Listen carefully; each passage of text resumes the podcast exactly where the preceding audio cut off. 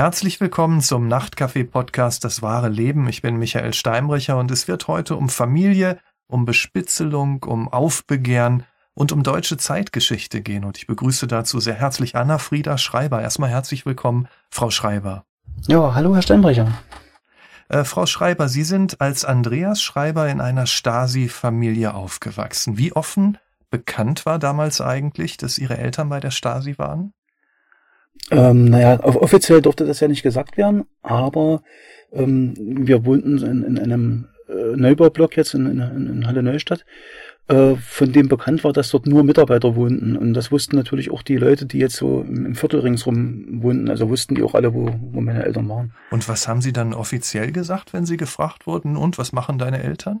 Äh, musste im Klassenbuch mal eingetragen werden. Ne? Dann kam dann sowas rein wie MDI, also Ministerium des Innern oder bei den äh, bewaffneten Organen oder irgend so, so in der Richtung wurde da was reingeschrieben. Also wurden Sie da schon so zu gezielten Halbwahrheiten oder man kann auch hart sagen Lügen erzogen? Na, das nannte sich nicht Lügen, das nannte sich Legende im Aha, Sprachgebrauch. Ja, das verstehe. ist so ein bisschen speziell. Ja. Ähm, es ist natürlich eine Lüge, klar. Aber es äh, hieß ähm, Legende, also sprich eine Ausrede, die notwendig war wegen Aufrechterhaltung der Konspiration. Äh, mhm. war natürlich völliger Blödsinn, hat auch nicht gewirkt. Ne? Also jeder, jeder wusste, wo die, wo die waren. Das war im Endeffekt egal. Und dementsprechend haben natürlich auch die Leute den Abstand gehalten, ne? weil Genau, genau das interessiert mich. Also wenn mhm. wir darüber reden, wie war denn Ihre Kindheit? Ähm, mhm. Normalerweise, wenn ich mir eine Kindheit vorstelle, dann denke ich so an, ja, an unbeschwerte Spielen, an kleine und große Abenteuer. Konnten Sie zum Beispiel andere Kinder auch mit nach Hause bringen? Äh, nee. Das ist ein bisschen anders gelaufen als normal. Ja. Ähm, also ich habe sicherlich auch immer unbeschwert gespielt als Kind. Also ist nicht jetzt, dass ich jetzt, ich bin nicht jeden Tag mhm. im Gleichschritt gelaufen oder so, das ist Quatsch. Aber ähm, die Kontakte zu anderen Kindern waren halt äh, durch die Tätigkeit der Eltern massiv eingeschränkt. Ne? Weil jeder Kontakt musste irgendwie überprüft werden. Und äh, wenn ich jetzt mal mehr als einmal mit einem Kind hätte gespielt, dann kam die Frage, wer ist das? Wo wohnt der? Was machen die Eltern? Ne? Also es wurde dann ständig abgeglichen, dass ich nicht in irgendwelchen äh, Menschen jetzt Kontakt habe, die nicht genehm sind und äh, nach Hause mitbringen durfte ich generell gar niemanden, solange wie ich denken kann nicht. Also von Ihren Eltern wurden Sie da quasi immer mal wieder verhört, zu wem Sie da Kontakt hatten? Na, was heißt verhört? Das ist immer, das Verhören ist immer so eine Sache. Das waren ganz normale Gespräche in der Familie am ja. Armutstisch. Ja, aber wenn Sie so sagen, ja, man musste da Angaben machen, dann ist das ja äh, nicht so ein lockeres, ach, ich bring mal den mit nach Hause, sondern nee, gar nicht. Man musste nicht. Infos erstmal. Äh, nein, gar nicht. Mhm, ja. Nein, nein, überhaupt nicht. Ich brauchte da keine. Es ging um die Leute, mit denen ich draußen spiele. Ja. Oder in der Schule Kontakt habe. Ja. Äh, nach Hause durfte ich niemals einen mitbringen. Nie. Niemals. Nicht ein einziges Mal. Mhm. Außer Kerstin damals, wo die wo so meine Freundin wurde, sag ich mal. Ne? Ja. Und ähm, heißt das, wenn wenn ähm, da sehr viel Kontrolle war. Das höre ich ja so ein mhm. bisschen raus. Hatten Sie dann als Kind eigentlich Freunde? Nee. Nee. Hatte ich nicht, nee. Also man hat so in der Klasse mal jemanden gehabt, mit dem man ein bisschen, naja, enger Kontakt pflegte, sag ich mal, mal ein bisschen nach der Schule mal noch ein Stück gegangen oder irgendwie sowas. Aber äh, Freunde, nee, ich hatte keine Freunde. Die Frage ist nicht. ja, die Frage ist ja auch immer, ähm, wenn man es so gewohnt ist und so mhm. kennt, ne, haben Sie das denn vermisst? Oder war das einfach normal? Das ist natürlich eine krasse Frage jetzt, aber ich sag, man kann, man kann sagen, was man nicht kennt, vermisst man nicht, das stimmt nicht. Mhm. Äh, es sind ja die Klassenkameraden, die sind ja dann auch, sag mal, wenn später, wenn es in Richtung fünfte, sechste Klasse nachher ging, ne, also mit zwölfen, was weiß ich, dann sind die dann zusammen in, in, ins Freibad gemacht, ne, mhm. oder mit dem Fahrrad mal eine Radtour unternommen oder sowas und sowas war für mich alles passé, das war natürlich mies. Das war wirklich mies. Es gab ja sowas wie ein Stasi-Ferienlager. Ähm, ja. Erzählen Sie mal, was, wie, was, was kann ich mir darunter vorstellen? Eigentlich ein Ferienlager wie jedes andere auch. Also viele Kinder in Gruppen unterteilt mit Gruppenleiter und äh, dauert so 14 Tage, drei Wochen, je nachdem, wie der Durchgang ist. Ne? Äh, meist am See mit Besuch in anderen Städten und allem möglichen. Ne? Also im Prinzip ist es ein Ferienlager wie, wie jedes andere auch. Also nicht groß unterschiedlich, aber der Teufel liegt im Detail, sag ich. Ne? Es war halt so, dass die Ferienlager hießen alle Felix Edmundowitsch Dzerzhinsky, also naja, die hießen alle so, alle, ja. in der ganzen, ja, sämtliche DDR-Stasi-Ferienlager hießen so. Und da gibt's um jedem Ferienlager war dann auch so ein, so ein Gedenkstein, wo sein Bild drauf war und äh, mit Fahne hissen jeden Früh Appell und, und so weiter. Also das, das hat schon einen leichten militärischen Charakter dann doch angenommen. Ähm, Im Gegensatz zu anderen Ferienlagern jetzt, ne? Und die, äh, ich sag mal, ideologische Arbeit mit den Kindern, die war natürlich intensiver, ist klar, das war ja allgegenwärtig, ne? Und es waren nur Kinder von Stasi-Mitarbeitern? Das waren nur Kinder von Stasi-Mitarbeitern, ausschließlich, ja. Man war sozusagen unter sich. Unter sich. Also es hört ja. sich schon, wenn man das so hört, mhm. keine anderen Kinder bei Ihnen zu Hause im Ferienlager auch nur unter sich? Äh, war das schon ja, so ein bisschen es ist eine Isolation. Eine eigene, eigene isolierte Welt? Ja, ja, das ist eine Welt in der Welt gewesen. Mhm. Ähm, ich habe an anderer Stelle mal gesagt, das war eine gewisse Isolationshaft. Da wurde ich dann angegriffen von Leuten, die wirklich in Isolationshaft waren.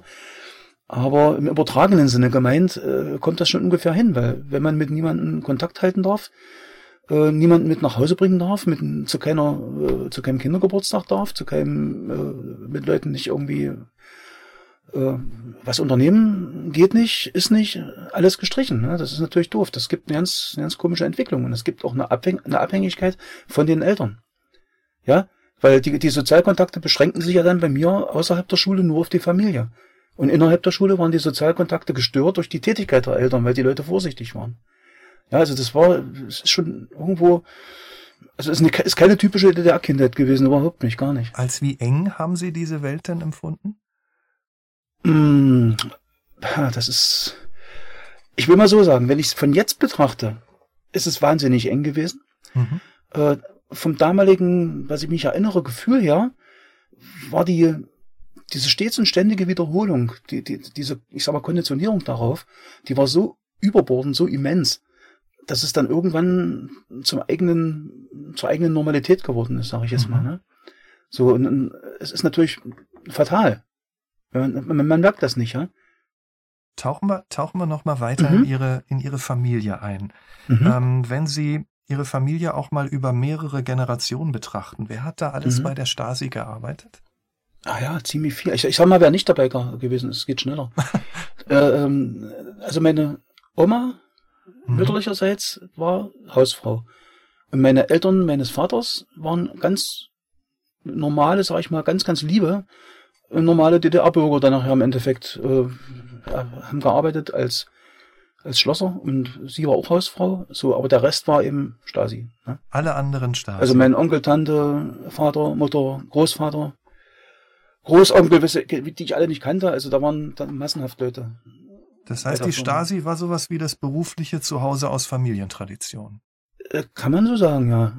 Also wenn, es ist ja so, es wurde ja auch seitens der ähm, Staatssicherheit wurden ja liebend gerne auch Mitarbeiterkinder rekrutiert ne? und, und Familienangehörige, weil es ja nicht so einfach war, zu DDR-Zeiten jemanden zu finden, der diese, ich sag mal den Begriff kaderpolitischen Anforderungen mhm. entspricht.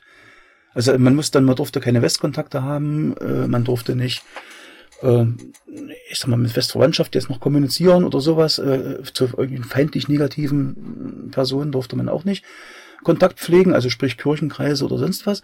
Also im Prinzip mm, die sauberste, sauberste, ja wirklich, ich sag's in Anführungsstrichen, sauberste Region war innerhalb ja. des Organs. Ne? Sie hatten ja das, nicht nur keine Westkontakte, sondern auch keine außer Stasi-Kontakte. Nee, auch nicht. Also wenig, ganz wenig ja. zu, zu Mitschülern mal. Ja. Äh, ja, mein Gott. Aber das, das war mal ein Mädel in zwölf, in der zwei, also eine mal in der, in der Grundschulzeit, hat mich interessiert, weil die, ihre Mutter war Gitarrenlehrerin, mhm. ähm, wurde dann aber später auch unterbunden. Äh, dann äh, war mal ein Kontakt, ja, muss ich mal überlegen, also nochmal Mädels in der fünften, sechsten Klasse, wo wir so ein bisschen befreundet waren. Das ist, hing damit zusammen, dass sie immer gehänselt wurde und ich habe sie in Schutz genommen. Die hatte äh, ägyptische Wurzeln. Aber das heißt, man kann die Kontakte an einer Hand abziehen? Ja, ach, an einer locker, ja. ja. Also dann, dann war noch mein, der, da wurde auch in den Ermittlungsberichten aufgeführt, ne? Ähm, ein Mitschüler von mir in der Abiturstufe. Ne? Mhm. Der, der ist dann aber selber zur Stasi gegangen. Also das war dann auch im Prinzip. Das wusste ich auch von Anfang an nicht. Also, wenn, wenn Sie Ihre Eltern beschreiben müssten, mhm. ähm, was war denen wichtig im Leben? Was waren deren Grundprinzipien, Werte äh, vielleicht? Okay, vor der Wende oder nach der Wende? Vor, also in vor ihrer der Kindheit, okay. so wie Sie sie in Ihrer Kindheit äh, Die Sache kennen. lässt sich ganz einfach beantworten. Die Sache, die Sache heißt äh, der Dienst im Sinne der Deutschen Demokratischen Republik, der Entwicklung der sozialistischen Deutschen Demokratischen Gesellschaft, bam, bam, bam, bam, ja, dieser ganze Psalm. Mhm. Ich möchte jetzt keine Erich, äh, wie sagt man, Erich-Nachahmung machen. Mhm. Das kann ich auch ganz gut, aber nee, aber äh, dieser, dieser ganze ideologische Kram, sage ich jetzt mal, also die Sache, das hieß immer die Sache. Die Sache das, stand die Sache, dass das, die Sache stand immer im Vordergrund. Das heißt, die Sache, der Sozialismus, Aufbau der DDR und so weiter und so fort äh, und natürlich die Sache, Mitglied äh, im Ministerium für Staatssicherheit zu sein. Ne? Mhm. Das ist äh, also im Organ, das war das Organ, das nannte sich so. Ähm, oder die Firma, wurde es auch genannt teilweise. Ähm, war, naja, das ist, wie kann man sagen, wie eine eingeschworene Gemeinschaft. Ja. Die konnten, die waren sich zwar manchmal, äh, was heißt manchmal, die waren sich des Öfteren richtig spinnefeind da. Ne? Da konnte der in den anderen nicht riechen, aber äh, alles in allem war das durch diese Konspiration und dieses Geheimnisklüngelei, sag ich mal, wie, wie eine, wie eine eingeschworene Gesellschaft, ne? Und da waren meine Eltern halt drin, mehr als drin. Ähm, wollten da, Sie Ihren Eltern, ich meine, das ist ja meistens bei Kindern so, wollten Sie mhm. ihnen gefallen? Äh, will ein Kind immer, oder? Mhm. Also ich, das wäre jetzt, wenn ich sagen würde, nein, wäre das entgegen jeglicher psychologischen Grundlagen. Also das, klar, natürlich wollte ich ihm gefallen. Und das war auch eine ungeteilte Liebe ihnen gegenüber da. Weil Wie jetzt meine Eltern? Mal gegenüber ihren Eltern. Von mir zu meinen Eltern? Ja, ja. Äh, ja, ja. Und umgekehrt, wenn Sie es schon so, äh, so differenzieren? Naja, mhm. also es, ich, ich muss das differenzieren. Ja. Weil wie definiert man Liebe? Es gibt eine, eine, eine Liebe per se, also eine unabhängige Liebe. Und es gibt eine Liebe, die an Bedingungen geknüpft ist. Ne? Mhm. So, und, und die Liebe von mir zu meinen Eltern war schon an die Bedingungen geknüpft, dass ich sie bitte schön zu lieben habe, weil sie die liebenswertesten Menschen der Welt sind. Mhm. Und dass sie für die so. Sache einstehen müssen. Und na, das ist ja, das ist ja eins. Das mhm. ist ja nicht, nicht voneinander zu trennen. So wie unsere Wohnung integraler Bestandteil äh, der Stadtsicherheit war. Also unser, unser Wohnung, Wohnungsgrund war äh, abgeschottetes Gebiet. Da durfte keiner rein. So. Wenn, wenn ich mir Ihre Welt so vorstelle, in der Kindheit mhm. und dann auch später, mhm. ähm, wir haben darüber geredet, eng oder nicht. Sie haben gerade mal ganz ja. kurz erwähnt, Sie hatten eine ähm, Schulfreundin, ich glaube, die Mutter war Gitarrenlehrerin, haben Sie gesagt. Mhm. Was haben sich denn auch für Leidenschaften, für Interessen, für, für Träume auch in mhm. Ihnen herausgebildet? Ganz, ganz zu Anfang, also so als, kann ich, was, das erste, was ich mich erinnern kann als Kind, ähm, wollte ich immer Musiker werden. Also ich sage, ich muss halt mal den männlichen Sprachgebrauch nehmen, weil wenn ich in Erinnerung bin, bin ich immer noch mhm. in dem alten. Ne? Ja. Ähm, hatte mir auch mit, irgendwie mit sechs Jahren eine Gitarre bekommen und habe da auch angefangen drauf zu üben. Dann, ja, dann hat meine, genau diese, diese Mitschülerin, äh, die Mutter hat angeboten, ich war mal bei ihr, verbotenerweise, ähm, hat die mir angeboten, weil sie mein Interesse gemerkt hat, äh, sie würde mich unterrichten, es würde auch nichts kosten. Ich war natürlich voll bolle happy, ne? Also richtig. Bin nach Hause und habe erklärt, ja, die, ja, von da sowieso, keine Namen jetzt, ne? Ähm, die, die Mutter würde mir Gitarre spielen beibringen, die ist Gitarrenlehrerin. Und da kam so spontan so eine Antwort, nö, das machst du nicht. Da wirst du noch so ein introvertiertes Arschloch. Also ich habe mir diesen Satz gemerkt, in dem zarten Alter von vielleicht, sagen wir, sieben, mhm. acht Jahren äh, da ist hängen geblieben, weil ich gar nicht wusste, was introvertierte Arschlöcher sind. Aber war das so auch das allgemeine Bild von Künstlern, Musikern? Ja, natürlich, mhm. natürlich, natürlich. Das ist ja, das ist ja das, das, das, dieses Diffizile bei diesen Menschen, was eigentlich ein bisschen auch, auch symptomatisch ist, ja, für diese, äh, naja, ich sag mal, Machtmenschen im, im totalitären Apparat. Diese Verachtung von, von intellektuellen Schaffenden. Mhm. Die war schon, die war schon deutlich zu spüren, was natürlich nicht heißt, dass sie ins Theater gegangen sind und haben Schallplatten gehört, irgendwelche meist Schlager und so ein Zeugs, ne? Auch Klassik, aber wenn sie die gehört haben, ich kann mich kaum erinnern, ne? Also die standen im Schrank. Und also sie hatten schon eine Beziehung zur Kunst. Mein Vater kann Akkordeon spielen, richtig, der hat Auftritte gehabt zu Schulzeiten. Also die, die haben, die haben, meine Mutter kann auch ja, Knopfharmonika spielen, ne? Also die, die, das ist nicht, dass die jetzt unmusikalisch wären oder nicht kulturell naja, wie soll ich sagen, ansprechbar. Mhm. Aber es gab eben diese Verachtung gegenüber diesen Künstlertypen, sage ich jetzt mal. Ne? Und ich denke mal, jetzt im Nachhinein reime ich mir das zusammen. Meine Mutter sagt natürlich garantiert stimmt nicht, ist klar. Aber äh, ich habe mir, äh, würde sagen, das ist einfach so, wenn ich mit sechs Jahren hätte Gitarre gelernt, wäre in künstlerische Kreise so geschwappt, sage ich mhm. mal. Na, wie hätten die das beherrschen sollen? Mhm. Das sind ja die Kreise, was ich jetzt weiß, die damals von Abteilung 20 bearbeitet wurden. Kunst- und Kulturbeschaffenden. Ne? Da hätten dann ja auch Fragen an die Gesellschaft äh, entstehen eben, können. Eben, eben. Äh, hatten Sie überhaupt irgendwelche Fragen an die Gesellschaft oder war der Boden, auf dem solche Fragen sprießen Aha. können, zu trocken in Ihrer Familie? Hm. Also ich will mal so sagen, die, die, meine, meine Frage an die Gesellschaft oder mein Ziel in der Gesellschaft war, und zwar zu 3000 Prozent, meine geliebte DDR und den heilen Sozialismus nach vorne zu bringen. Ne? Mhm. So war ich erzogen und so habe ich im Kopf getickt. Das ist aber eine Installation gewesen. Muss ich dazu sagen. Es ist wirklich eine Installation gewesen. Mhm. Und es musste auch darauf reduziert werden. Jedweder Kritik am System, an Zuständen, gab's nicht. Also Beispiel Halle, ne, Halle an der Saale, Bitterfeld Bula, Chemiedreieck. Die Saale sah aus wie eine Kloake. Ne? Das ist ein Fluss äh, mit, mit irgendwelchen Schaum, grau, grau, braunen Schaum, stinkend, voll. Ich stand davor, ich habe das gesehen, da, da hat mir Umweltschutz, das Wort gab's nicht. Oder Kritik, also mhm. nach dem Motto, kann das jetzt vielleicht nicht giftig sein? Nee, natürlich nicht. Also würden doch die Genossen würden doch nie sowas machen. Also das ist so eine, ich sag mal wirklich äh, äh, klammernde Konditionierung, mhm. die wirklich alle, alle, selbst die Gedanken in meinem Kopf ausschließt, da könnte irgendwas nicht stimmen. Insofern ist es dann ja auch äh, fast zwangsläufig gewesen, äh, mhm. wenn Sie das beschreiben, keine Kritik, überhaupt keine anderen ja. Gedanken im Kopf, dass Sie mit 16 dann ebenfalls die Familientradition fortgesetzt haben. Na, ähm, langsam. Ja, weil, langsam, langsam. Ja, warum bin ich jetzt muss ich muss ich muss ich noch mal einhaken? Ja. Äh, der Sprung ist jetzt ein bisschen groß. Ähm, es ging erstmal um die Frage, ob, ob, ob man jetzt dieser Boden für Kritik da war, ne? Ja. Ähm, das eine ist ja jetzt erstmal nicht, dass mit der Schlussfolgerung, dass dann eine Mitgliedschaft in, im MBS daraus wird. Also das wäre ja auch, ich sag mal, eine System, ein SED-parteitreuer Mensch, hätte das genauso durchziehen können, sag ich mal, im Kopf, diese ganze Geschichte. Ne? Mhm. Dazu kommt natürlich, dass auch wichtig vom, vom Sujet her, vom ganzen Zusammenhang, die, äh, die Menschen, die mich umgaben in der Schule etc. pp. waren natürlich alle unter Angst und keiner hat sich getraut, Kritik zu äußern. Daher habe ich auch von dort her keine Kritik gelernt. Na, also ein paar lavierte Sätze mal oder sowas, ne? Aber war es dann selbstverständlich, dass Sie Ihren Eltern folgen und bei der Staatssicherheit beginnen? Oder war das für Sie nicht selbstverständlich? Nee, nee, nee, nee. War nee, nicht, nee. Was, was war also ursprünglich wann, war mal die Musik. Ja. So, dann kam irgendwann, äh, weil ich auch viel mit Wald und mein, mein Opa war Jäger, ne? Ja. Äh, hatte mich Forst, Forstwirtschaft interessiert, also Forstwirt zu werden, äh, Förster. Also es waren andere Träume da. War massig. Danach kam, ich kann dir mal deswegen sagen, ich kann nicht ganz kurz sagen, danach ja. kam Archäologie, mhm. nachdem ich im Museum für Vorgeschichte war in Halle, kam also diese Archäologie-Interessen, wo ich dann so auch Bücher gelesen habe über äh, archäologische Geschichten oder äh, die Expedition nach Afrika und so. Also da gab's schon, ach, ganz, ganz, ganz viele Träume. Äh, irgendwann ging es in Richtung Sprachen. Also als ich dann in der Schule Sprachen gelernt habe, da habe ich das Interesse entwickelt, wollte dann Dolmetscher werden.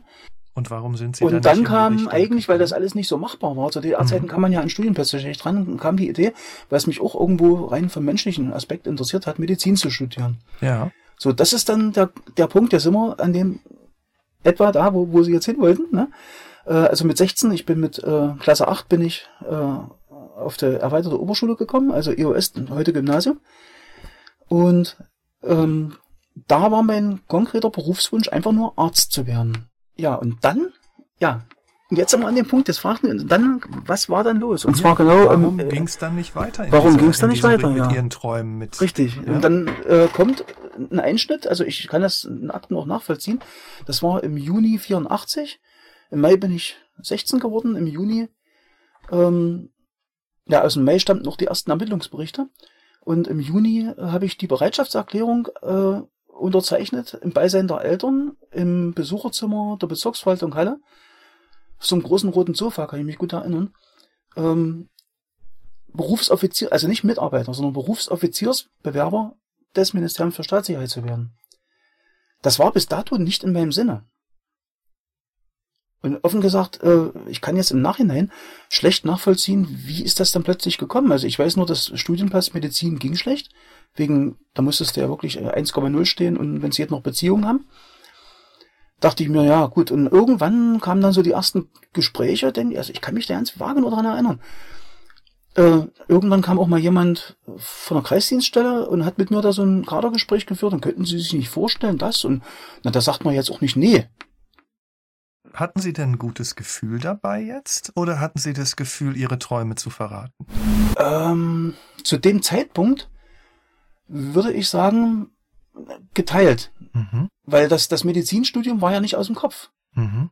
Also ich hätte ja auch jetzt Arzt werden können und dann, das, das, das stand für mich jetzt nicht im, im, im Konflikt miteinander. Ne? Lassen Sie uns noch mhm. mal jetzt weg von ja. dem beruflichen hin äh, mehr zu Ihrem Privatleben. Mhm. Ähm, Sie äh, haben mit 16 dann eine junge Frau kennengelernt, nämlich Kerstin. Hatte mhm. die denn in irgendeiner Form oder die Familie schon Kontakt zur Stasi? Also einmal ganz kurz, und zwar in Bezug auf ihren verstorbenen Vater. Mhm. Äh, sie, also ihr, ihr Vater ist ja kurz nach ihrer Geburt verstorben. Und der war kurze Zeit Mitarbeiter in einer Kreisdienststelle, oh, ich muss überlegen, Eisleben, glaube ich, war das ja. Und ist dann aber aus Unfähigkeit entlassen worden. Mhm. Das ist ein ganz komisches Ding, kann ich, kann ich nur nicht nachvollziehen. Hat nie jemand drüber gesprochen. Aber der war mal ein paar Monate irgendwie oder vielleicht sogar zwei Jahre äh, ist er dort Mitarbeiter gewesen. Aber ansonsten Und, eher wenig Kontakt. Nee, ansonsten gar keinen. Ja. Hatten Sie denn dann Angst, weil Sie ja beschrieben haben, wie mhm. genau alles überprüft wurde und mit wem durften Sie Kontakt haben und so. Mhm. Hatten Sie zwischendurch auch mal Angst, ob Sie diese Beziehung überhaupt leben dürfen oder ob sie vielleicht verboten wird? Das, das ist eine gute Frage, ja. Ähm, die Angst, äh, sagen wir mal, die war mit Beginn der Beziehung äh, aktuell. Mhm. Die war da.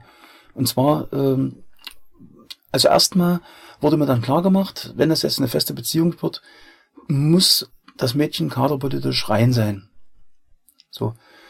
Und das muss erstmal überprüft werden. Das heißt, wir sind erstmal in diesem schwammigen Ding Überprüfung hängen. Haben wir erstmal eine Weile gehangen und wussten nicht, was kommt da jetzt raus, was kommt da jetzt raus. Ne? So, jetzt wie gesagt, ich kann den, äh, das Ergebnis dieser Überprüfung, das habe ich in den, äh, bei der Akteneinsicht gefunden bei Kerstin. Und da stand äh, Klipperkart drin, ich könnte es jetzt auch zitieren, aber ich mache es mal frei. Die, äh, also die, dass sie keine Verbindung ins nicht-sozialistische Wirtschaftsgebiet hat und auch nicht zu negativen aufgehaltenen Personen. Mhm. So steht's drin. Also das eine ist dann diese offizielle Überprüfung, die hat dann also stattgefunden. Was musste Kerstin tun, um auch in ihrer Familie akzeptiert zu werden?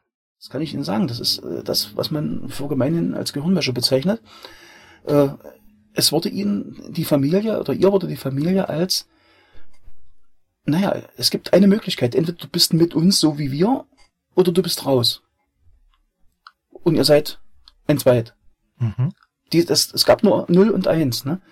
So. Also sie musste sich, genauso denken, für die Sache da sein und auch für die Staatssicherheit da sein? Richtig, richtig. Mhm. Sie musste im Prinzip dieses ganze ideologische Konstrukt, auch diese ganze Lebensweise meiner Eltern, dieses ständige Pflichtbewusstsein mhm. und dieses sich zu Tode arbeiten und nur auf, auf, auf das eigene fixiert und alles, nur auf diese Sache fixiert und alles, das musste sie alles peu à peu übernehmen.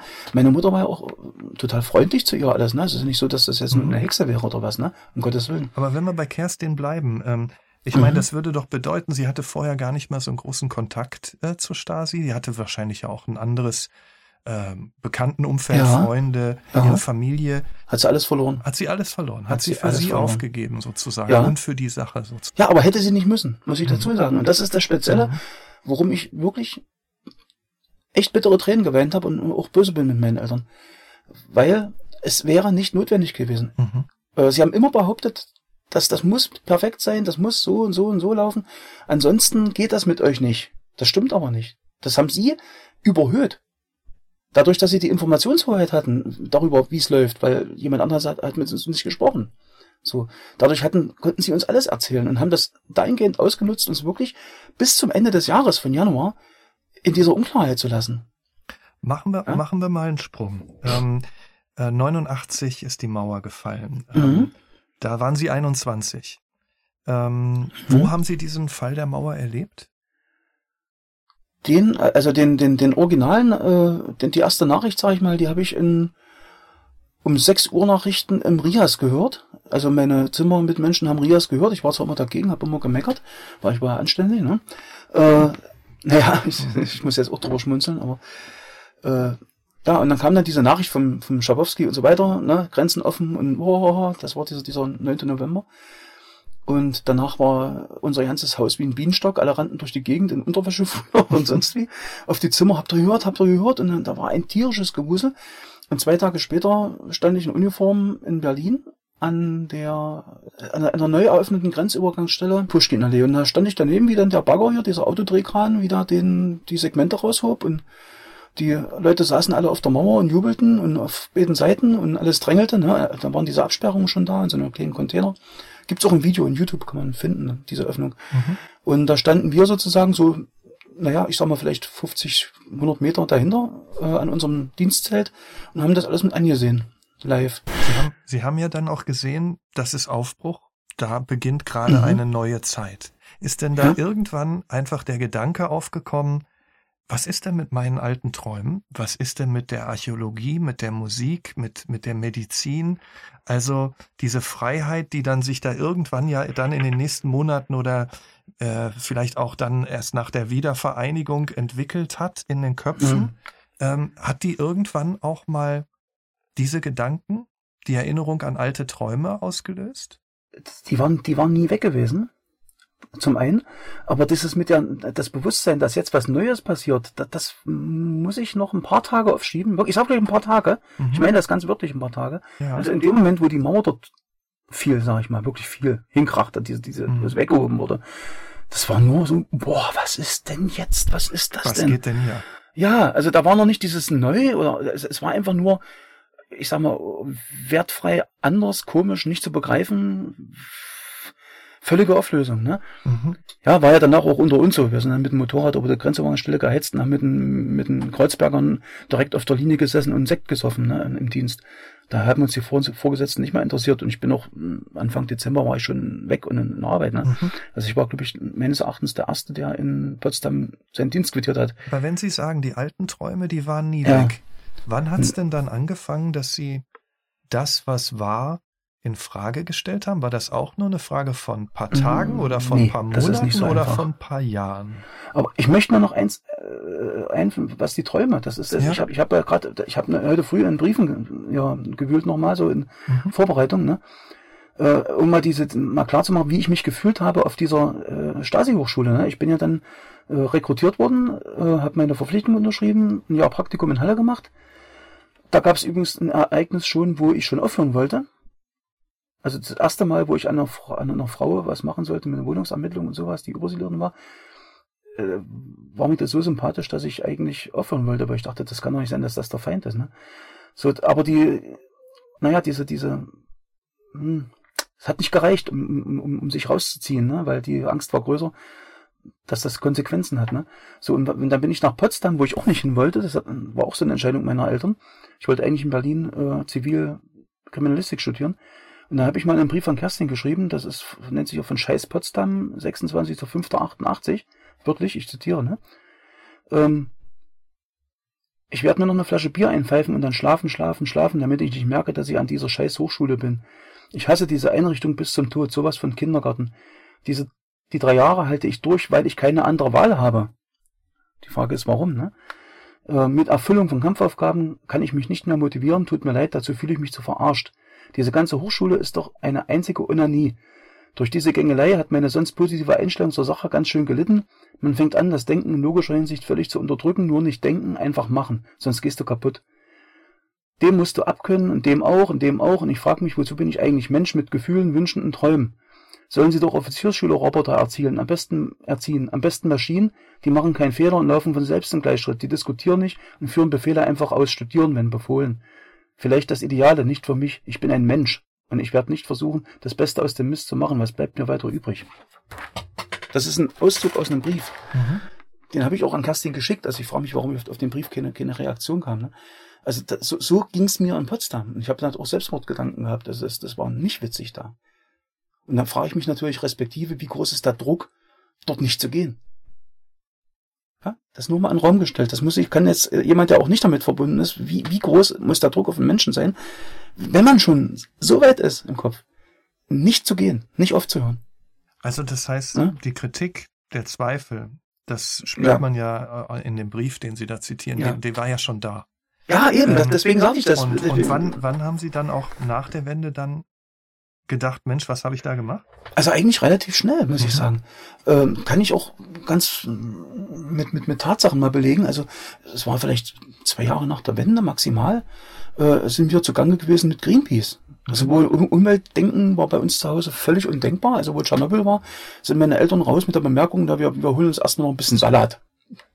Ne? Also, weil das ist alles bloß Propaganda mit dem Tschernobyl. So, das ist, das ist sowas bei uns zu Hause, ne? Und kurz nach der Wende war ich dann bei, bei Greenpeace aktiv und habe in Halle auch mal so einen Informationsstand gemacht auf dem Markt und da kam mein Vater an, zufälligerweise, und hat mich vollgesaut, so nach der Motto, ach, da stehst du ja jetzt vor einer verfassungsfeindlichen Organisation hier. Das muss man mir vorstellen. Welche Verfassung habe ich ihn gefragt? Und was hat er gesagt? Naja, na für ihn war das jetzt, also nach der Wende, war halt jetzt die Verfassung und Greenpeace war für ihn eine verfassungsfeindliche Organisation, mhm. also Verfassung der Bundesrepublik. Und was hat das in Ihnen ausgelöst, Ihren Eltern gegenüber? In mir. Mhm. Aber ich sagte, ey, komm, dann, dann, dann ey, vergiss es, echt, vergiss es.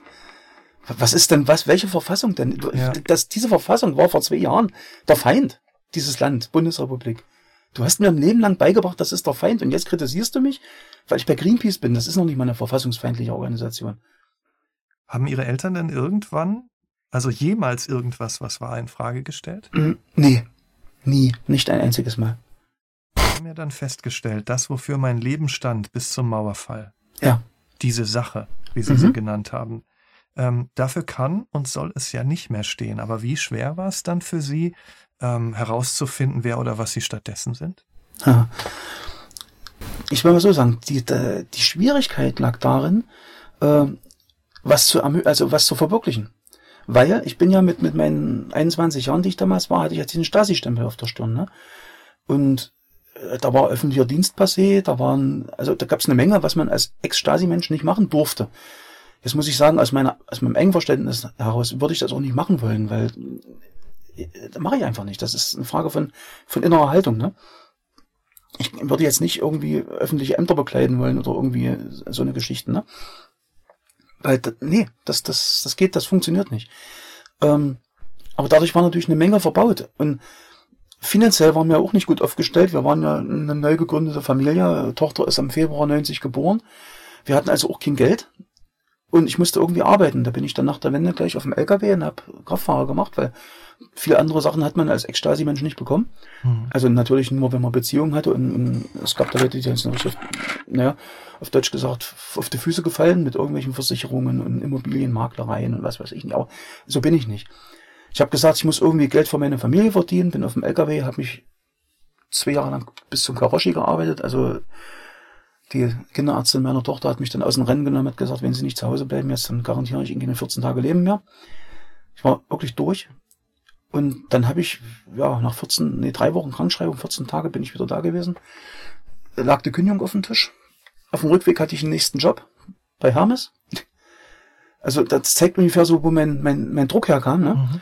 Und das lag daran, dass meine Eltern uns null, wirklich null äh, Unterstützung zukommen lassen haben in Bezug darauf zu sagen, eh, Mensch, Leute, lass uns mal darüber reden, was damals war. Eh, ist ein bisschen doof gelaufen, ne? Also, sorry, tut mir leid, aber die Erziehung in die Richtung war vielleicht doch nicht so optimal und äh, aber ihr braucht euch keinen Kopf machen, wir haben ein abbezahltes Haus. Äh, wenn ihr wirklich mal knirsch seid und äh, ja und könnt, was weiß ich, im Studium mit dem geringen Geld Miete nicht bezahlen, ihr werdet nicht obdachlos, macht euch da keinen Kopf. Na, wir sind in der Familie, wir, wir sind eine Familie, wir sind für euch da. Und das gab es überhaupt nichts. Nichts. Ich kriegte die Ermahnung, geh arbeiten, sieh zu, dass du Arbeit sieg. Sieh zu, sieh zu, sieh zu, sieh zu, sieh zu. Wie ein Mantra. Ganz schlimm.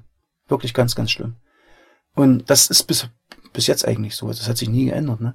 Und da bin ich wirklich gerannt und gerannt und gerannt und habe gesagt, irgendwann körperlich schaffe ich das nicht mehr was kannst du tun? Hat sich dann durch Zufall ergeben, äh, habe dann Bau Bauingenieurwesen studiert, Statik gemacht, äh, vier Jahre in Leipzig. Bin dann auch vorlagerecht berechtigter Bauingenieur geworden, habe einen Job gefunden in Neuruppin. Wir sind hierher gezogen, dann kamen die nächsten Angriffe, ja, ihr könnt uns doch jetzt hier nicht sitzen lassen und alles sowas. Also es ging nur immer um ihre Bedürfnisse. Was wir für Bedürfnisse haben, wo wir hin, das ist, hat niemanden interessiert. Also also den Zugang zu den eigenen Bedürfnissen, zu dem, was ihre Persönlichkeit ausmacht, den haben sie erstmal nicht so. Den habe ich bis heute nicht. Das, ich, ich kämpfe heute noch drum. Echt, ich kämpfe wirklich heute noch drum.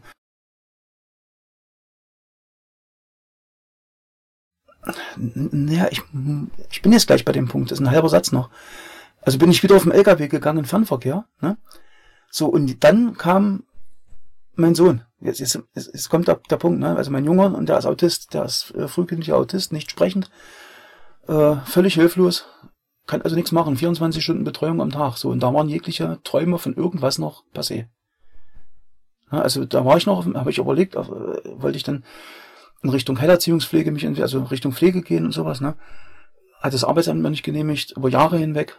Äh, also war die Sache auch wieder gestorben und die alten Träume, die ganz alten Träume, die, die sind alleine durch meine ganze, durch einen wirtschaftlichen Zwang gestorben. Und, und wie gesagt, und durch die Nichtunterstützung meiner Eltern. Es, es, es gab noch einen, einen Traum hatten wir noch, der unabhängig vom Beruflichen war. Wir wollten ein Haus bauen, das Grundstück haben wir schon, ne, das ist abgezahlt auch. Wollten ein Haus bauen, ich hatte die Planung damals fertig, war vorlageberechtigter Ingenieur, konnte also selber einreichen. Plan, Ausführungsplanung, bauen, alles. Ich konnte, ich, das war einfach mein Ding. So. Und ich brauchte einfach nur eine Unterschrift von der Bürgschaft über, über 8000 Euro Eigenkapitalanteil. Ähm, ansonsten kriegte ich den Kredit nicht und habe meine Eltern gefragt, wie sieht's aus? Ihr seid die Instant, die mir da helfen können. Tja, das, das siehst du, du glaubst doch nicht, dass ich mein Vermögen aufs Spiel setze wegen deinen fixen Ideen. Hm. War die Antwort. Ich meine, 8000 Euro, ich schwöre, hallo, der, ich sage nichts dazu. Ich sage, ey, 50.000 Verdienst zusammen zu DDR-Zeiten, abgezahltes Haus, Grundstück, Audi A6, und der redet von 8, bei 8.000 Euro von, von so einer Sache. Ey, nee, die haben einfach null Interesse gehabt, uns jemals zu unterstützen. Das ist das Problem. Und das ist das miese Problem, was, was wieder mit dieser Stasi-Mitarbeiterschaft meiner Eltern zusammenhängt. Das ist immer wieder bei der Kindheit, die bis heute durchwirkt. Die haben, dadurch, dass sie in diesem Organ waren, so, so, so weiß, so rein, und dann, also wie, diese, mit, wie, wie hieß die, die Maxime von Dzerzhinsky mit heißem Herzen, kühlem Kopf und sauberen Händen. Guck doch mal an, was die gemacht haben, ne? Dzerzhinsky war ein Massenmörder. Ähm, damals mit der Chica. Und also Lügengebäude, ja, Lügengebäude. Und die haben das Ding bis heute aufrechterhalten. Ich habe noch versucht, mit ihr zu reden, vor vielleicht anderthalb Jahren. Vor zwei Jahren war das gewesen, da war hier eine Ausstellung über Kinderferienlager. Guck mal hier, ne? Die sollen doch alle die Schnauze halten, war die Antwort. Da geht nichts. Da geht nichts. Die wollen da nicht ran. Und die wollen auch keinerlei Kritik zulassen. Und demzufolge ist das naja, ich sag mal, ich war ja immer so ein bisschen, wie sie sagt, auf Kontra, sagt sie mir heute am Telefon, also wenn, wo wir noch telefoniert haben. Du warst ja immer auf Kontra. Also ich war nicht das Familienmitglied, was blind mitmarschiert ist. Ich hatte schon meine, naja, meine Zweifel wahrscheinlich auch, meine Macken und meine Eigenheiten. Und demzufolge war ich nicht tragbar. Also ich habe Kritik geübt, das, das gibt's nicht, sowas macht man nicht. Sie haben ja scheinbar bis zuletzt geglaubt, dass Sie sich da annähern, aber das hört sich ziemlich hoffnungslos an, ist so wie Sie es beschreiben. Ja, ne? ja. Ähm, ein, eins müssen wir noch sagen, das meiste, über das wir bisher geredet haben, mhm. das haben Sie ja als Andreas Schreiber erlebt. Heute sind Sie Anna Frieda Schreiber. Wie mhm. lange haben Sie dieses Thema Transsexualität unter den Teppich gekehrt? 45 Jahre. Also wenn man von Null anfängt, äh, wenn ich, sag mal, bewusst, naja, wo das eigentlich schon auf dem Trapez war, vielleicht mit neun, zehn, elf Jahren in der Dreh rum. Also 35 Jahre. Also ich war von Halle weg. Wir sind dann nach, nach Fleckenzechlin gezogen, äh, wo ich dann meinen Ingenieursjob anfing. Ähm, kam Wochen später kam der erste Ausbruch wieder. Ne? Also zu DDR-Zeiten habe ich da nicht dran gedacht, darüber nachzudenken, weil äh, es, so unnormal darf ich nicht sein. Ne? Also das war schon, da habe ich schon in mir abge, abgesch, abgeschottet. Ne? festgestellt, Klamotten meiner Mutter angezogen mal kurz und, und äh, dachte so, wow, das bin ich. Wow, äh, nee, das darf ich nicht sein, das war's. Aus. Kategorisch.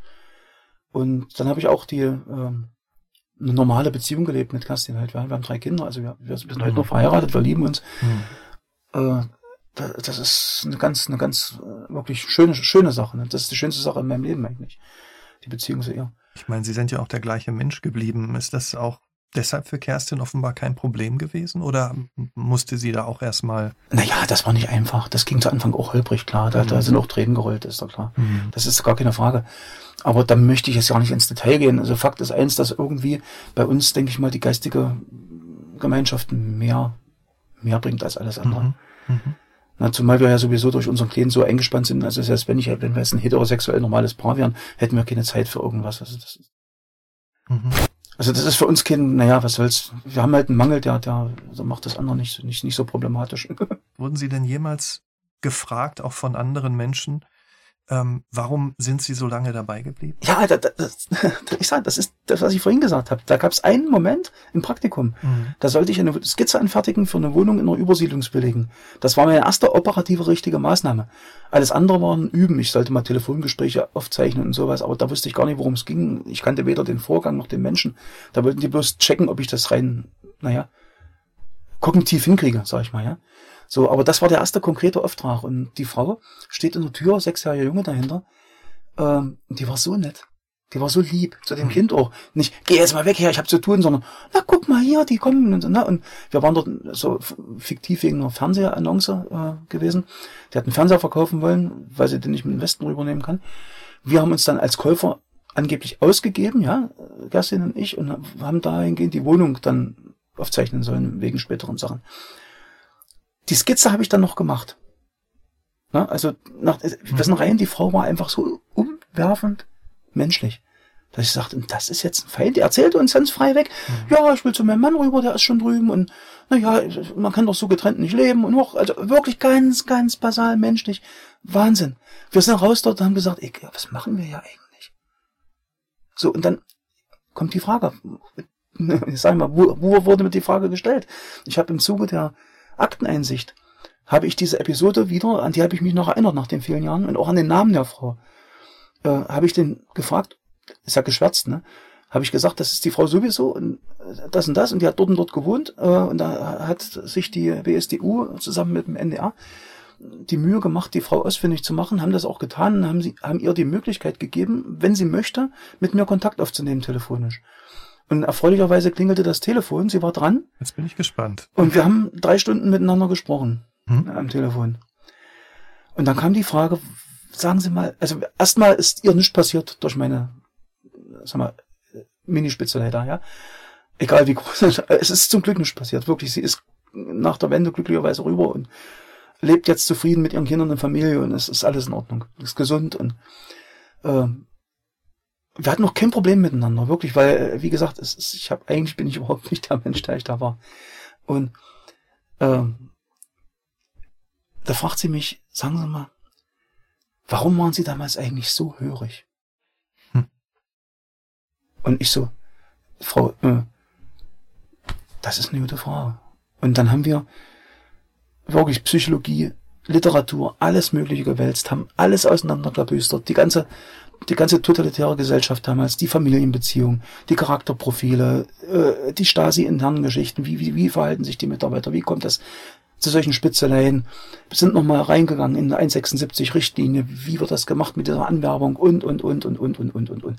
Haben uns mit der ganzen Psycho, äh, Schiene, was Stasi und was Totalitarismus an, richtig tiefgründig befasst. Richtig tiefgründig. Mit Arno Grün, mit Hans-Joachim Marz, mit ach, wisst der Geier, was alles noch. Ich, das sind ganze nette Bücher, das steht ja gerade über mir, so ein guter Meter. Ähm, ja, und die, ähm, ja, da muss ich sagen, es ist einfach so, dass das, das ist vergleichbar, ich sage es wirklich durchaus vergleichbar mit Leuten, die jetzt im Rechts, äh, im, im rechten Spektrum aufwachsen, also in solchen völkischen Familien, ne, wo auch dieses noch totalitär, sage ich mal, diese, diese, diese Ideologie herrscht. Also da in dem Falle die NS-Ideologie. Und das unterscheidet sich in der Intensität und in der Wirkungsweise überhaupt nicht von der kommunistischen Ideologie. Also wenn Sie mir noch, wenn Sie mir noch mal aus dem Bauch raus dann die Frage mhm. beantworten würden, warum, warum war ich so Sie so hörig? Ja, ganz einfach. Das war die Konditionierung seitens meiner Eltern. Das ist die, die, die Erziehung und Einbindung in die familiären und äh, später auch beruflichen Strukturen, verflochten mit den familiären Nachbarn, Familie und so weiter und so weiter. Das, das bindet dich so ein, dass das gibt so ein dichtes Gewebe um dich drumherum, dass du dann nicht weißt, wie du rauskommen sollst. Der erste Gedanke dort raus, gleich Angst. Also nicht mal nur Angst um sich selbst, was passiert jetzt mit mir, sondern was, was wird mit meinen Eltern, wenn ich jetzt in die Bezirksverwaltung gehe, auf Arbeit und sage dort, ich höre auf. Gut, was mit mir passiert, das ist das eine, aber da, da laufen doch meine Eltern Spießruten. Und da sind wir bei dem Punkt Bedürfnis, na, Bedürfnisse. Das war immer wieder gekoppelt an ihre Bedürfnisse, damit sie keine, na, nichts Schlimmes erleben für sich. Und das hat mehr, mehr Druck und mehr, äh, na, Barrieren aufgebaut, dort auszusteigen, als das, was mit mir passiert. Mhm. Und wo stehen Sie heute, wenn Sie mal mhm. heute sagen würden, was macht Ihr Leben aus? Was treibt Sie an? Mhm. Was sind heute so die Dinge, die Ihnen wichtig ja. sind? Erstens mein Kind, also der, der Kleine. Mhm. Der ist jetzt 15, der John Elliott, äh, der Autist. Also der, der braucht uns. Und wir mhm. sind aber auch nicht mehr jung und wir sind auch nicht mehr frisch durch die ganze Zeit. Und versuchen händeringend irgendeine Möglichkeit, ihn auch nach uns noch dann ein gutes Leben irgendwie zu ermöglichen. Eigentlich wollte ich ein eigenes äh, Heim, sag ich mal, gründen, dass er mit noch vielleicht zwei oder drei äh, Menschen in seinem Alter, sagen wir mal so, in, ins B ein gutes Leben führt, wo wir auch dann die entsprechenden Leute dann ranholen, wo wir sagen, der ist noch okay, das kann man verantworten. Das haben wir alles nie geschafft. Das war der letzte Traum, sag ich mal. Wir pflegen jetzt seit seit 15 Jahren durch ohne Urlaub, ohne Wochenende. Also ich weiß nicht, was man jetzt noch groß an Zielen machen kann. Also wir versuchen uns zu bilden. Ich versuche noch Musik zu machen, wenn ich Zeit habe, Gitarre zu spielen, Akkordeon, was auch immer, Mundharmonika. Äh, aber es ist alles in auf unsere Familie reduziert hier, auf unsere, auf unsere Wohnung, ne? weil wir, wir, das schafft kein Mensch mit. Ne? Wir können auch nicht irgendwo mal essen gehen oder mal in Urlaub fahren und das gibt's alles nicht bei uns. Und äh, beruflich ist mit der Erzieherausbildung auch erstmal alles gestorben. Und ich, jetzt will ich, möchte ich versuchen, dahin zu gehen, dass ich äh, über die, naja, ich sag mal auch die Öffentlichkeitsarbeit, wie wir jetzt gerade machen, äh, oder die Dokumentation mit dem NDR oder den Podcast mit der Zeit und dass ich versuche, so ein bisschen in Richtung äh, naja, Referendar äh, zu werden oder ich sag mal, Veranstaltungen mit, mit, mit Leuten zu machen, wenn es ums mhm. Thema geht. Vielleicht in Schulen, Geschichtsunterricht oder irgend sowas. Die Richtung könnte ich mir vorstellen. Dass, dass ich zumindestens dahin wirke, die Leute aufzuklären, wie, wie war das damals? Was, was macht diese Stasi aus? Auch im Bösen. Also nicht um mich jetzt als ich habe mich jetzt gebessert und ich war damals nicht so schlimm schlimmes Blödsinn. Ich war genau einer von denen wie, wie alle anderen. Ja, die Schuldfrage ist, ist äh, un, un, un, unumstritten. Aber ich kann jetzt immer noch sagen, ey, pass auf, also entweder ich lasse euch jetzt ins Messer laufen oder ich kümmere mich drum, dass ich den Scheiß irgendwie ausbügel und, und versuche klarzukriegen, wie kommt's dazu. Mhm. So, das ist eigentlich mein, mein innerstes Herzensziel. Mhm. Na, also wie kann es sein, dass ein Mensch entgegen seiner grundlegenden angeborenen Charakterstruktur so verbogen wird und, und dann so einen Lebensweg nimmt, wie ich das mache das Ihr Herzensziel ist, dann glaube ich, waren wir da heute ziemlich nah dran, Frau Schreiber. Ich danke, ja, ich hoffe es. Ich danke Ihnen auf jeden Fall, dass Sie sich die ja. Zeit genommen haben und ich glaube, wir sehen alle, wie untrennbar auch persönliche Biografie mit der Zeitgeschichte verbunden sein können. Also nochmal vielen Dank für die Offenheit, Frau Schreiber. Ja, das ist gar kein Problem und jederzeit. Und äh, danke auch an alle fürs Zuhören. Abonnieren Sie gerne den Nachtcafé-Podcast Das wahre Leben. Ich bin Michael Steinbrücher. Wir hören uns.